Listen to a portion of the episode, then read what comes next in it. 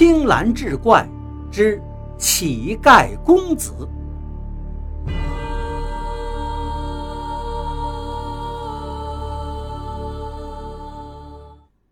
书接上回，这王家少爷吃了那些发霉的粥饭，平日好吃好喝的肚子可受不了了，接连拉了三天，痛苦万状。得亏老管家趁人不备，偷偷的给他送了点好吃的，同时告诉他，那个外地人的尸体已经被官府发现了，现在家里正使银子在拖延此事。最好是找不到凶手，这件事不了了之。不过那天路上虽说也很僻静，可终是有路人看见过。现在正在一个一个的寻找，花钱买通，让他这个乞丐再当些日子。王家少爷虽然叫苦连天，但毕竟怕死，更不敢声张。好在过了几天，他已经逐渐适应。喝那些破粥也不闹肚子了，晚上也能睡得着觉了，而且已经能非常精准地抓住狮子，俨然是一个合格的乞丐了。而在另一边，他们的府里，那个乞丐正在老管家的培训下学着当公子。王员外也不管，只是偶尔过来看一眼，大概是看老管家教得太认真了。就忍不住说了一句：“就是演个戏，不用这么认真吧？”老管家却笑了笑，说道：“老爷，演戏也得演得像才行啊，否则让人发现了，咱不是白费这么大折腾了。”王员外微微点点头：“哎，也是啊。少爷在乞丐群里混得怎样？不会太遭罪吧？”老管家小声回禀：“老爷，您放心吧，有我呢，不会让少爷吃大亏的。”王员外看着乞丐装成的假公子，出了一会儿神。这孩子也还不错，就让他留在家里吧，以后给少爷当个伴读，没准啊，还能考个功名呢。少爷的事儿还没有了结。王员外却忽然病倒了，口齿不清，昏昏沉沉，这下急坏了他的夫人。这位夫人平时大门不出，二门不迈，就待在家里，天天念佛诵经。老爷这一病啊，他赶紧找老管家来商量，请大夫吧。老管家请来了当地最有名的大夫，大夫看了之后说道。老爷，这是神不守舍，外邪入侵了呀！夫人一听，忙问如何医治。大夫却摇头叹道：“这不是医药所能治的，看看能不能请高僧做个法吧。”老管家又请了高僧，请了道士，折腾了好大一通，同样。不见成色，王员外偶尔也能醒过来，却只是呆呆地看着夫人，然后手指着老管家，却说不出话来。三天过后，王员外居然一命呜呼了。夫人是哭天抢地，老管家赶紧张罗着办白事，办丧事自然要孝子扶灵。可是王公子披麻戴孝的时候，夫人一眼就看见了，当时就愣住了。夫人急忙叫老管家：“老管家，这不是少爷呀！”老管家看看左右，小声说道：“夫人呐，您急痛攻心糊涂了，这明明就是咱家少爷，怎么会错呢？”夫人有些慌乱地看着老管家，道：“我自己的儿子，我会不认得吗？”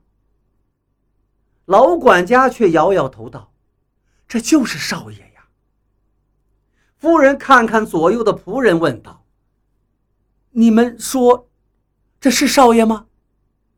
仆人们不明所以，慌乱的看看夫人，看看老管家，不知道这是怎么回事儿夫人这才发现，除了自己身边的侍女之外，外面家里的仆人大多都换成了新人，剩下没换的，只是在外面办事，平时不在府中，自己好像都不认识一样。他又看了看披麻戴孝的公子，再看看老管家，突然恍然大悟道：“哦，怪不得这些日子我没见到过少爷，老爷还说他出门游学去了。我明白了，是不是上次你给出的馊主意，让老爷吓唬少爷，把他吓跑了？”老管家听了，摇了摇头。夫人，我没出过什么主意呀，没有这个事儿。夫人一听着急了：“你是不是说让人装死，吓唬少爷去当乞丐，过几天受苦的日子，他就能走正道了？”我当时可是不答应的，但老爷最终答应了。这就是你找回来的乞丐，对不对？那我儿子去哪儿了？你快告诉我。我儿子去哪儿了？老管家并不理他，对侍女说道：“夫人急火攻心，你们快把夫人扶到后院休息。”夫人一听，怒道：“我要报官！”老管家却猛然一回头，那浑浊的眼睛中竟然射出渗人的寒光。“你想报官？好。”你就报吧，你以为十几年前那场火灾，我不知道是怎么回事吗？夫人一听此话，像被雷电击中一样，张嘴结舌，脸上血色全无。侍女们也都吓坏了，赶紧把夫人送回到了后院。过了一会儿。老管家带着少爷也来到了后院，让侍女们退下去之后，老管家的语气终于缓和了一些。夫人呐，事到如今，我们可以打开天窗说亮话。当年那个事情，我都清楚，但是老爷已经死了，我也不想再为难你。这些事，我也不愿意张扬出去。说到底，这个事儿并不是你的错。你认下这个儿子，等将来他当了老爷，您还是这府里的老夫人，我保证他会像孝敬亲娘一样的对待您。可您要真去报官，甭说官府不会相信，就算官府相信是我掉了包，再把当年的事翻出来。您能有什么好结果呀？夫人是脸色苍白，气喘吁吁。我我就不信当年的事你都知道，真的知道为什么这么多年你都不说，又为什么弄回个乞丐来冒充少爷？我看这乞丐八成是你的儿子吧？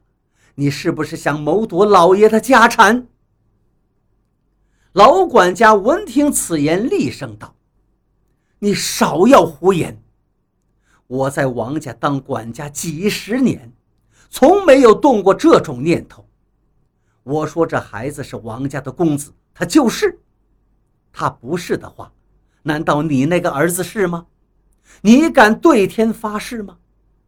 不用说别的了，就说今天这个买卖，你同意不同意吧？”夫人痛苦万状道：“可是，可是我那个儿子怎么办？他现在还当着乞丐。”老管家却冷冷地说道：“他这是在替他爹赎罪。”就在这时，府门外传来一阵呵斥声音：“干什么的？把这穷要饭的赶出去！没看到府里正在办丧事吗？”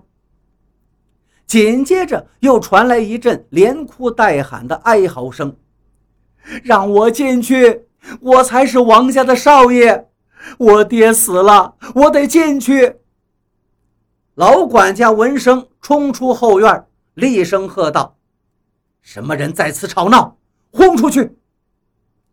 只见那王家少爷衣着破烂，灰头土脸，活脱脱的就是一个要饭的。正在大门前吵闹，看见老管家之后，他更是大呼小叫了。可没想到，老管家此时却是翻脸不认人，让家丁把他轰了出去。而内室之中，夫人听说早已经昏死过去。这成了乞丐的王少爷被揍了一顿之后，一瘸一拐的又回到那座破庙里。有个侍女偷偷的跟了出去，把他叫到一个角落中，对他说道：“少爷呀，如今您已经不是家里的少爷了，可是夫人也没办法，只能让我给您送点钱。您呀，快走吧，拿着这个钱当个本钱，做点小买卖，有朝一日发达了，您再回来，把您母亲接走。”王家少爷咬牙切齿道：“我告他们去。”侍女却说道：“少爷呀，这其中到底是什么缘由，我也不知道。但是夫人说了，让您千万别报官，让您远走高飞。”